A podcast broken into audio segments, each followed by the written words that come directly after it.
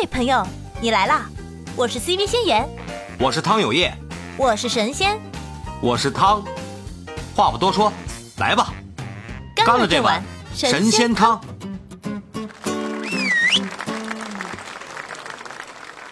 东东上麦了，东东有什么想聊的吗？想分享的？哎呀，就是，其实我刚来也没多久，就其实刚才就听了小浣熊讲了他在那个加拿大他的事业，还有他的未雨绸缪盆儿吧。然后前前面的都没都没听到，来的有点晚了。嗯，未雨绸缪是个梗了，现在哈。未雨绸缪，我没有，关键他叫小浣熊，我脑子里的画面就是一只浣熊拿着盆儿，是干脆面吗？在那，在嚼干脆面，那在在嚼干脆面，还在接接那个鱼，就那种小短手小短腿的那种。你你再说下去，一会儿东东就不知道自己想说什么了。东东赶紧说，东东赶紧说。啊，我我我我我想说就是说，反正我也我还没到四十岁嘛，但是就是三十三十岁左右嘛。嗯嗯，我想说就是确实就是有些时候你在一个环境里面你待久了，就像温水煮青蛙一样啊，因为你觉得你的你的技能就是在在那个环境里面是。就公司也不会开你的，然后你就觉得你可以做很久很久很久，啊！但是有一天，呃，如果如果你那个公司不行了，那确实是很恼火的。就是我举我自己的一个一个例子吧，因为我是在外企里面，然后是做那个程程序员嘛，但是我是哎，这是一个大群体啊！现在现在三十五岁退休这波人。啊，但但是但但其实程序员我了解的是没有你们想想的那么三十五岁就就退休哈，因为我我我周围也有四十多岁的程序员呢，还有五十多岁的呢，都有。就是但是但是来说，就是你看你给企业提供什么价值？就是在我们公司里面，他有这样的文化，就是公司一般除非公司做到非常不行了，他他会把你开把你开开掉嘛，啊，但是。但是但是公司有一个选择，就是他不会给你涨工资嘛，或者说每每每年给你涨的很少，涨的少，嗯，对。但是因为你的因为你的工资是跟你的职级是挂钩的，就是你没有达到相应的职级，公司给你涨其实也是不容易的。然后这时候就是其实公司里面也有一群就是呃四十多岁的，其实我们觉得他年龄已经很大了，但是嗯他的职级可能跟我的职级也也也差不多，就是这样的一个情况。那那如果说，其实他如果要是，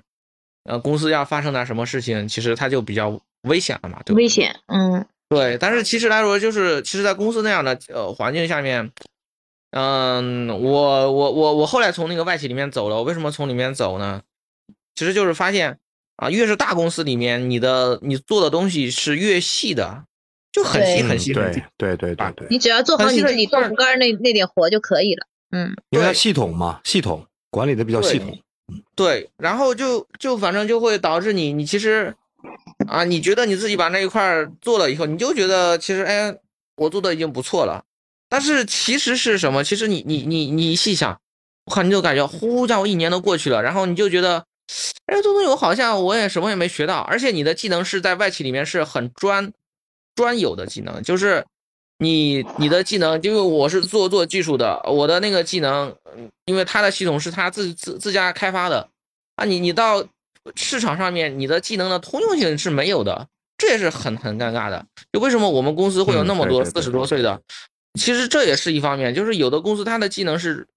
专专有的、特特殊的，啊，它不是那种通用性的技能。如果通用性的技能，其实我觉得他们可能要跳。早都翘了，这也是一方面。然后我也想想引入这一点，就是，嗯，有时候就是说你做一些通用性的技能，其实在市场上是很有是很有竞争力的。你不要把自己的技能特别的限制到那一小块，只做好公司给你的工工作，这样就不对了。呃，一是这样的，因为你看我我做 IT 的，你你如果说你是。你做 IT 的是，说实话，你如果把操作系统那一块做做好了，嗯，操作系统那哪儿有啊？你手机操作系统可能不行了，那现在汽车的操作系统又又又起来了，然后你又可以顺利的转入到新的行业，通用性的技能，然后直接就可以转。对，这这是没有问题的。但是如果说你掌握的是你们那个行业，比如说他自己独有的，嗯，独有的，比如他的算法呀或者什么的，嗯，那其实你跟别人做过去做面试的时候，你就没有办法跟别人聊不到一起，然后那可能你就被淘汰了。嗯，对，我听这个挺有感触，嗯，就反正基本上来说就是这么些情况吧。但是，嗯，基本上来说，反正中年危机也是确实存在的。但是我觉得你只要想好的话，其实我觉得这个社会的需求总是在那儿摆着的。然后你嗯你你，除非你除非说实话你。你结构性结结构性失业，那就是另一回事了。就是你这个技能完全社会用不到，嗯，那就是另另外一回事了。反正我我是嗯我是做技术的，我是从我是喜欢从我的技能，然后被这个社会需要的角度去去思考。我没毛病，没毛病。对我不会从那种公司，因为他们有的做管理的，那就必须要从公公司的角度去思考了，就这个是不一样的维度嘛。对我是做做技术的，我就说这些。好，拜拜，谢谢。拜拜拜！我的天，什么情况？你别跑啊！谢谢东东的分享啊，嗯，你你得你得把我们关注了以后啊，你然后关注精彩精彩精彩！我刚才听了大家大家原来可以有这么多维度的想法啊，这个所以想法和理念都是要需要碰撞的。光是我和老汤两个人，我们看的都太片面了。能够怎么去预防这个中年危机？其中我当时就想过一个，就是早点结婚，早点生孩子，早点把房子给买了。早点结婚是为什么？嗯，因为早点结婚，未雨绸你你这不就是未雨绸缪的状态吗？而且你、都做到了，我就是属于，我就是属于早早结婚、早生娃、早买房的那种。就是啊，对，因为我觉得就是，嗯，反正我也不知道我是，我当时是没有什么规划，但是我从小就觉得我应该早点结婚，早点生孩子。早结婚的话，如果说你遇到了问题，那就有两个家庭嘛，后面有人可以支撑你嘛。经济上面的话，如果你对晚结婚，你到了三十五岁，你还没结婚，然后工作又遇到了问题，那这个时候你寻求谁的帮助？只能寻求自己爸妈了吧。对。但如果是你有一个婚姻在那里的话，就可以多一重保障。而且父母还可以给你趁着年轻，可以帮帮忙带孩子，这个也很啊、重要。对对，有这个很重要比较重要。他有嗯很多人的这个婚姻，他双方家庭带来的不不，他不是保障，是负担。嗯，所以说嘛，那你越早结婚，你越早发现这个东西，你还能趁着自己年轻，还能再走下一步。你真说你四三十五岁，其实如果对就就没有办法去没有办法去逆转，对，而且到那个时候心态也会变嘛，就可能一些条件上面的要求也会降低。嗯，又遇到了中年危机。嗯，刚才小浣熊跟咱们分享了一波什么事业上的未雨绸缪，不光是你的事业，你的家庭也会造成你的中年危机。家和万事兴，如果后院长期是处于着火的状态，那你想安宁你也安宁不了。哎呦我的天，我的天，谁来了？啊谁上来了？嗯春兰儿，春兰儿，春兰，春兰，开麦啊！呃，你们刚刚说那个婚姻的问题，然后我也是最近也是跟朋友在聊这个事情啊，然后就谈到这个，尤其是有了孩子之后的这个婚姻中间出现的一些矛盾，就是可能感觉，尤其是有了孩子之后，可能呃会觉得这个婚姻的这个矛盾呀，或者是一些婚姻关系会容易出现一些问题，嗯。就是呃，比如说以前的时候谈恋爱的时候，觉得哎对方各种好呀，嗯、是也是因为奔着爱情去结的婚，嗯，然后但是嗯、可能有了孩子之后，或者是越到中年这个时候，就会越觉得哎婚姻怎么变得不是自己以前想象的那个样子的，嗯，就包括说有有想要去离婚的，或者说是呃在考虑是否要去离婚这样的情况。就是说，这个中年危机中的这个婚姻家庭的这种这种危机的出现，其实，嗯，一方面可能是会有刚才几个小伙伴说的，之前没有没有选对人有这样的情况，那也有这种就是是之前我确实是奔着爱情去的，也确实是各方面都是自己喜欢的那个样子，但是为什么到了这个人到中年的这个时候，就会觉得，哎，婚姻变成不是自己想样子了。其实可能就是多方面的，但是大多数情况，一方面是因为有孩子，因为不只是两个人的生活，呃，两个家庭，或者说甚至是三个家庭，呃，自己的父母的和自己的公婆家的，还有自己家的，这是三个家庭的这种这种的互相的这种矛盾呀、或者是存在的一些这种沟通交流。再一个是，可能越到中年的一些各方面的压力呀，然后嗯、事情多，然后自己去反而会去想，那这个婚姻是不是自己现在想要的？可能很多人都会去想，嗯、都会聊，哎，这个让你倒回到以前的时候，你还会不会想要去选现在的老公？嗯、会不会想要去嗯进行，呃，会不会想去结婚？可能我身边大多数人都会说，嗯，不想去结婚了，或者说想换一个老公这样子。那其实，嗯，我觉得吧，可能是大家把这个婚姻想的过于的完美了。嗯，我身边那个跟我讨论这个是否要离婚的这个这个同事，我就给他说，我说可能，嗯，你想要减减轻自己的痛苦，最先要做的是要放下对这个完美婚姻的这样一个臆想。就是这原因是不是因为没钱啊？就是我发现很多很多烦恼都是因为没钱，有钱就是大家都幸福了。其实我觉得是这样的，就是我上次也说过一一个一个点，我的观点说到钱的问题，小浣熊，就是我觉得就是夹在中间的那档是最不容易离婚的，反而是最穷和最富的那两档极端是最容易离婚的。对对，嗯我也非常同意这一点啊。嗯聊到这个，聊到这个事儿啊，就不得不说一句古话，就贫贱夫妻百事哀，百事顺。嗯嗯，因为。因为越是越是真的是穷呢，可能就没有什么东西可以分嘛，就离婚就轻，很容易嘛。那越是有钱的，财务自由了，现在首世界各个首富都开始离婚了，对吧？就还有你刚才说那个，你刚才说那个还在孩子钱儿没了。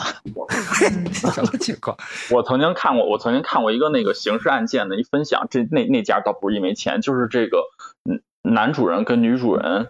哦、结婚之前非常甜蜜，男人把所有的注意力都放在这个女主人，这个他的老婆身上，然后后来老婆生了一个孩子，然后男主人就把所有的注意力放到孩子身上，然后这个老婆的心态没有及时从一个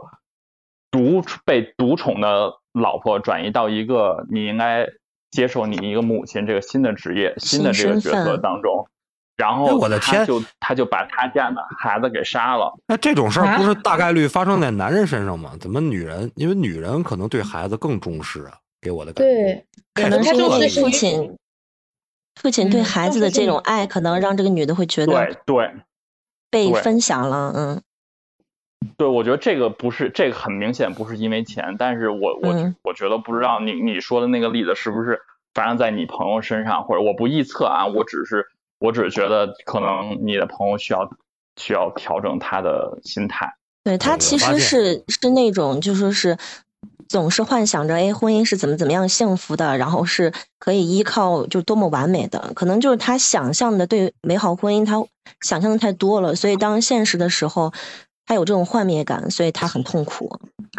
那个前段时时时间，我也是在那个直播间里边啊分分享了这这样一个那个故事，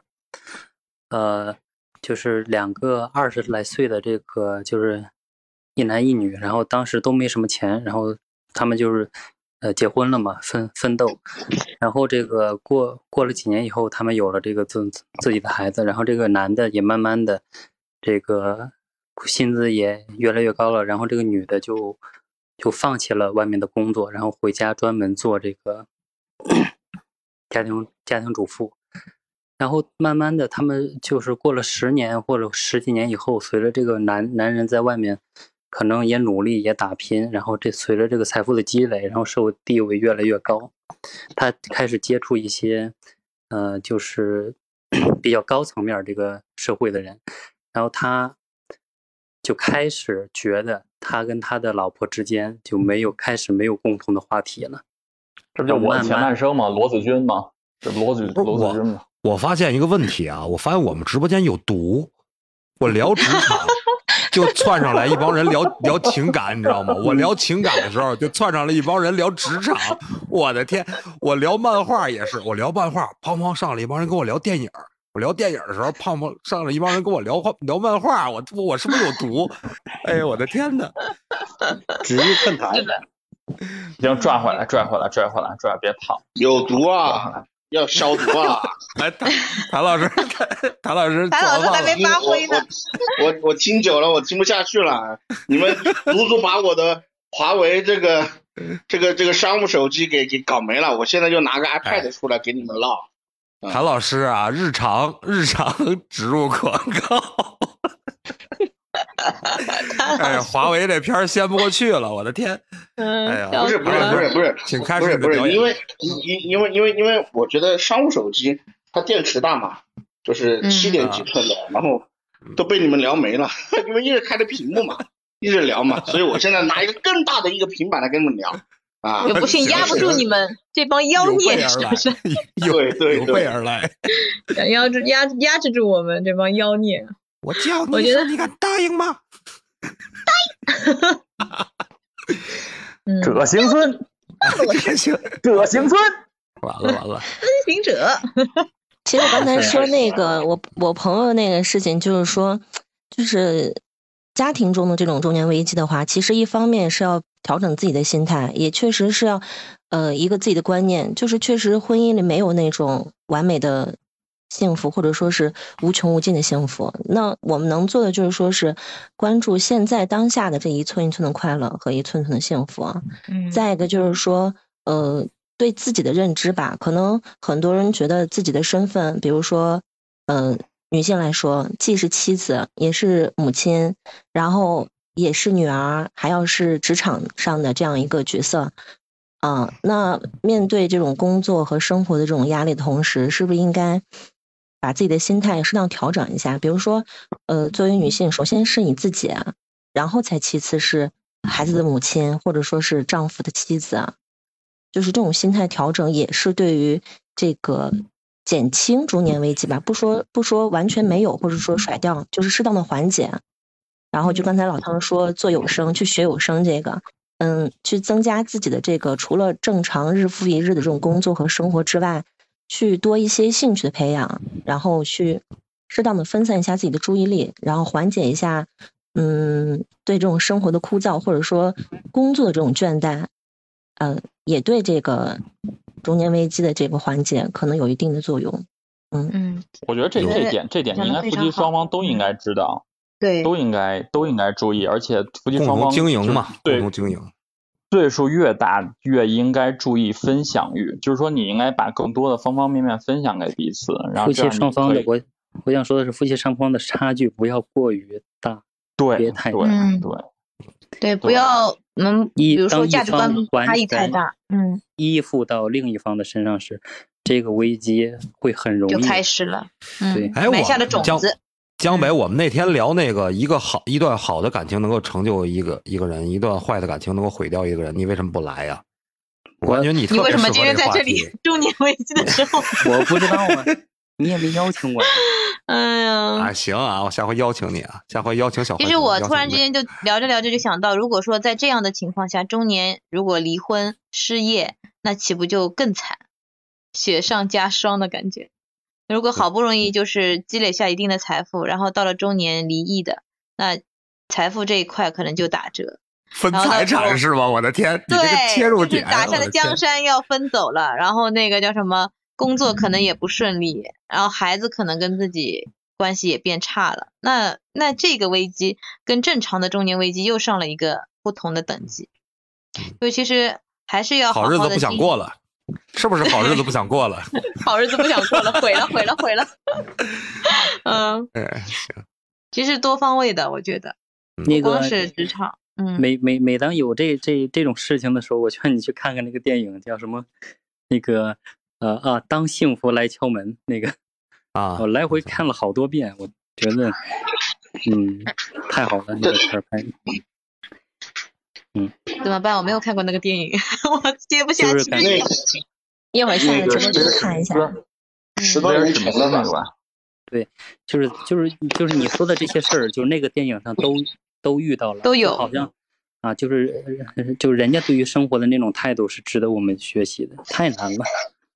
太难了，来？讲一讲，讲一讲嘛，讲都讲到了，你就讲一讲嘛。那什么，这样这样，别讲了，咱哪天开一个电影专栏，咱们做咱们做一期这个，当幸福来敲门当幸福。来敲门，因为前两天是什么？我在一个直播间聊父爱，就是我印象里是花姐的直播间，就聊到父爱，说也是有人去安利了这部片子，我也没看过。当幸福来敲门，那既然大家都安利这个，咱们就做一期，对不对？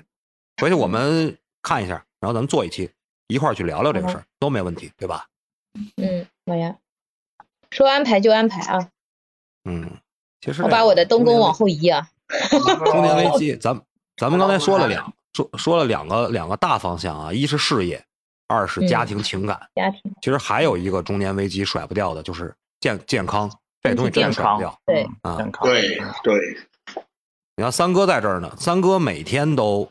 特别特别好的一个习惯，每天晨跑。我感觉这就是对自己对自己最负责任的一种状态，就是咱们还是要自律起来，还是要动起来。它其实可以靠咱们主动去改变的。你像一些经济状况、一些家庭的一些经营，这个东西是细水长流的。健身也是，一旦说你把这个东西提到日程上来，坚持下去，那一定是会看到一个更好的自己的。是的，你必须要有强大的体力和强大的心脏来应对这一系列的，就是对到了这个年纪应该要面对的一些事情啊。就是在我去分享我那个负能量的时候，其实我我也是能感觉到，因为我当时就是被那种状态打打垮了嘛，频繁的去嗯脂肪熬夜，肝嘛，嗯，就挺频繁的熬夜去值班儿，就是陪护那阵儿，就感觉自己身体就就马上要垮掉了那种状态。如果说我现在回头，想想，是不是觉得特别没有意义？嗯，感觉就是就是那段消耗自己健康的那段日子。就是出去外面喝酒那喝酒那段时间嘛，就是啊，我就是因为这个我才我才危机的嘛，就是感觉自己的嗯那些所谓的那些努力，其实真的失去了太多，我得到的东西全都是泡沫。又唱了是吗？我的天！一首歌送给你。哎，我 嗯我今天说那个中年危机的话，像那个子女教育问题是可以归结到家庭里头的吧？对，就不只是家庭里头的情感问题。是的，子女教育问题，前两天我跟先言我们也商量这事儿啊，可能要单开一个，就是说关于鸡娃，关于鸡娃和和躺平，就是关于子女教育的鸡娃和躺平这事儿，要单开一个话题啊，就是可能到时候那个春兰你来啊，就是咱们一块儿去聊这个事儿啊。哎，我的天，我能不能把春兰不要叫的不要叫的这么自然好吗？说教育千万不要这个时间了，这时间太尴尬了。行吧，咱们还是嗯说回来啊，说回来，就刚才咱们从三个三个维度去聊啊，就是说，呃，嗯一是对自己事业的一些经营，未雨绸缪儿，对事业经营，还有未雨绸缪，对于自己情感方面的一些规划，两个夫妻之间相处，啊，互相，呃，成就吧，互相去经营这段婚姻，啊，早发现问题，早解决，这都是可以避免中年危机的一个。呃，很大的一一些手段吧，算是手段吧。嗯然后聊到这个身体方面的原因，这个反倒是咱们现在中年人需要最重视的一些东西。嗯尤其中年呢，可能说有很多人给自己找借口啊，我的工作有多么多么的忙啊，我每天需要去应酬啊，或者说我还需要花时间去陪孩子，怎么样？忽略了或者说是不想去付出进行身体这个锻炼，这个状态很不好啊。啊，我刚才还是说三哥身体这个是革命的本钱啊。对啊，嗯三哥每天都去晨跑啊，我感觉这状态特别好。然后三哥也是人家成功啊，所以他更多时间可以。那咱们还没有达到的那个程度的，还是没办法。你该应不，我我感觉，我感觉你说的这个事儿完全是自自我麻痹啊！这个这个这个晨跑的时时间，你不管你多忙，你肯定都都能挤挤出来。我其实我讲道理这么说啊，自己 找了借口。跑嗯跑也跑不了多久，中年人能跑多久呢？我是这么说啊，咱们还说，咱们在这表扬一下先言啊。你看先言每天做早功，做早功，他其实包括里边也加入了一些平板支撑什么这些东西啊。这个本身它也是一个锻炼的一个途径，又把自己的这个声音练了，我还自己锻锻炼了，这都挺好。就是每个人选择自己一个舒服的锻炼方式，可以说我啊不去晨跑，对，就是力所能及的，咱们要把这个意识，我出不去啊，现在。把维护自己健康的这个意识啊提上来，不管你选择哎什现在么样的一个途径，对吧？现在大家都在麦上，其实完全可以站起来，一边听着一边聊着，一边转转腰啊什么之类的，扭一扭？我买了根跳绳，然后没事就跳跳跳两下哎，跳绳也不错啊，跳绳挺好的，嗯挺消耗体力的。我每天早功两小时，然后老汤就基本上也会过来跟我一起一起练。嗯，对，你回家上楼，回家上楼的时候，你们家住十楼，你从六楼下往上爬四楼，再往上爬嗯，但是这个我嗯我试过啊，我疫情封闭试过吗，对封闭的时候我试过，但是这个东西对对关节伤害有点大啊。就是年轻可能还好啊，就上点年纪还是不推荐这个爬楼梯啊。做做瑜伽吧，这个，做做，瑜伽也挺好的。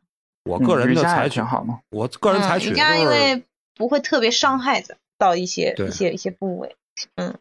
我个人我我个人采取的方式就是快步走，快步走感觉挺好的。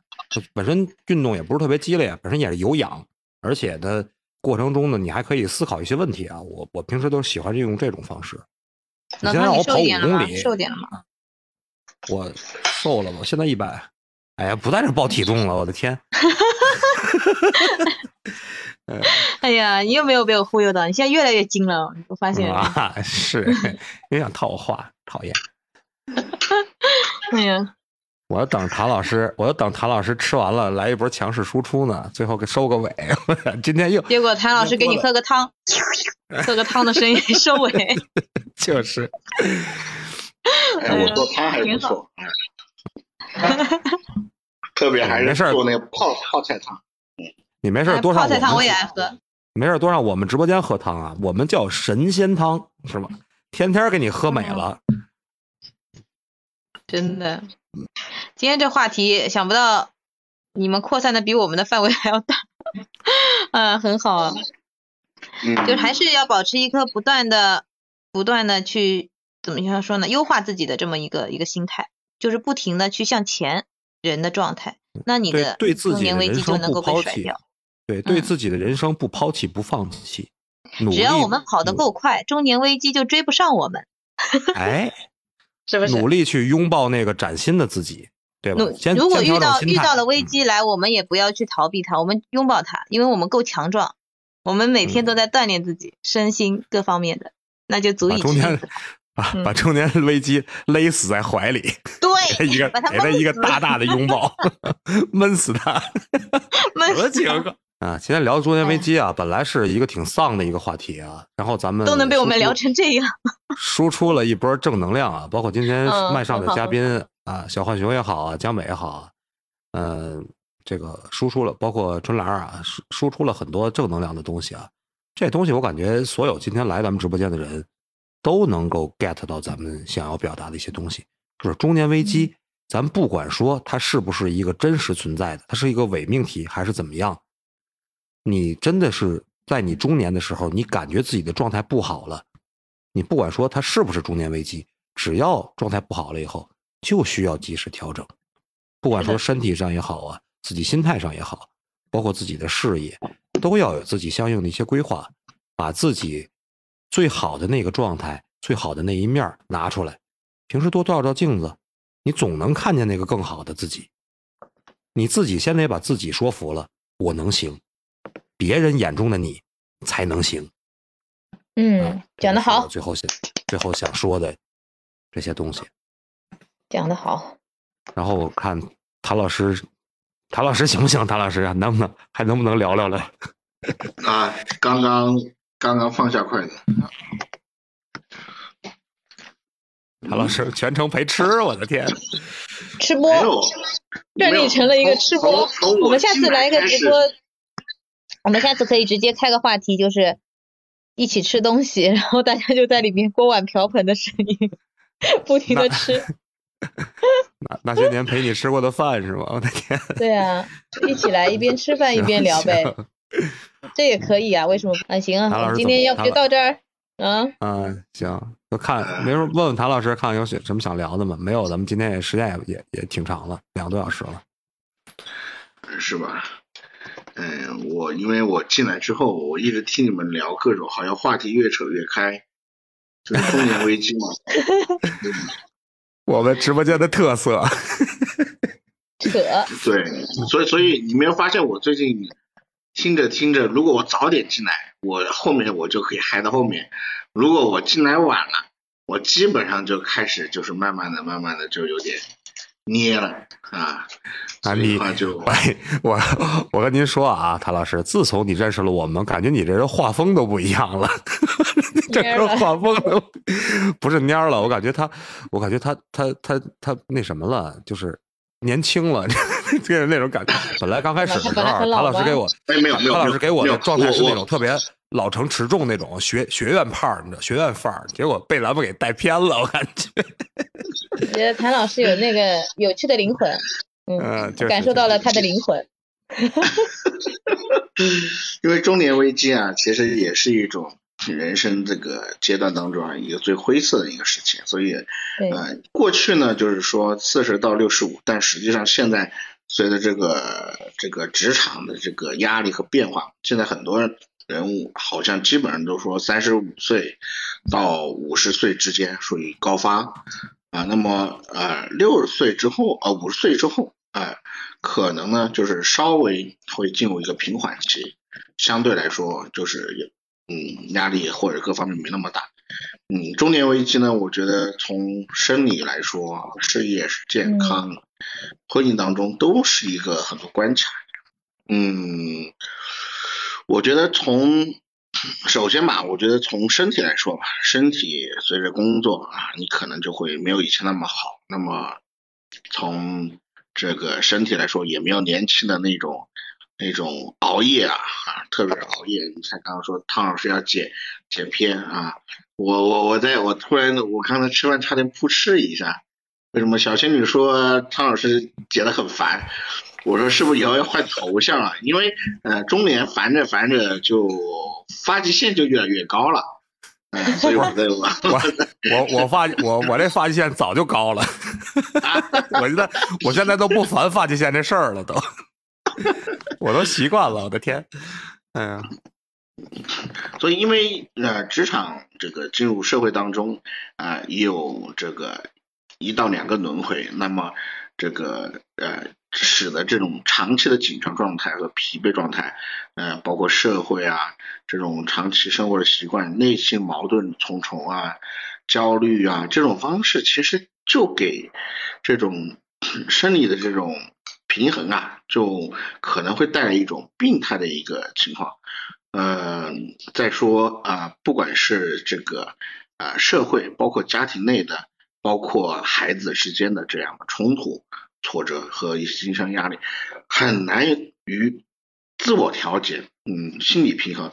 因为现在节奏都是特别快的，所以我觉得在中年时期，在这一个精神上调节特别重要。其实之前 MC 当中有一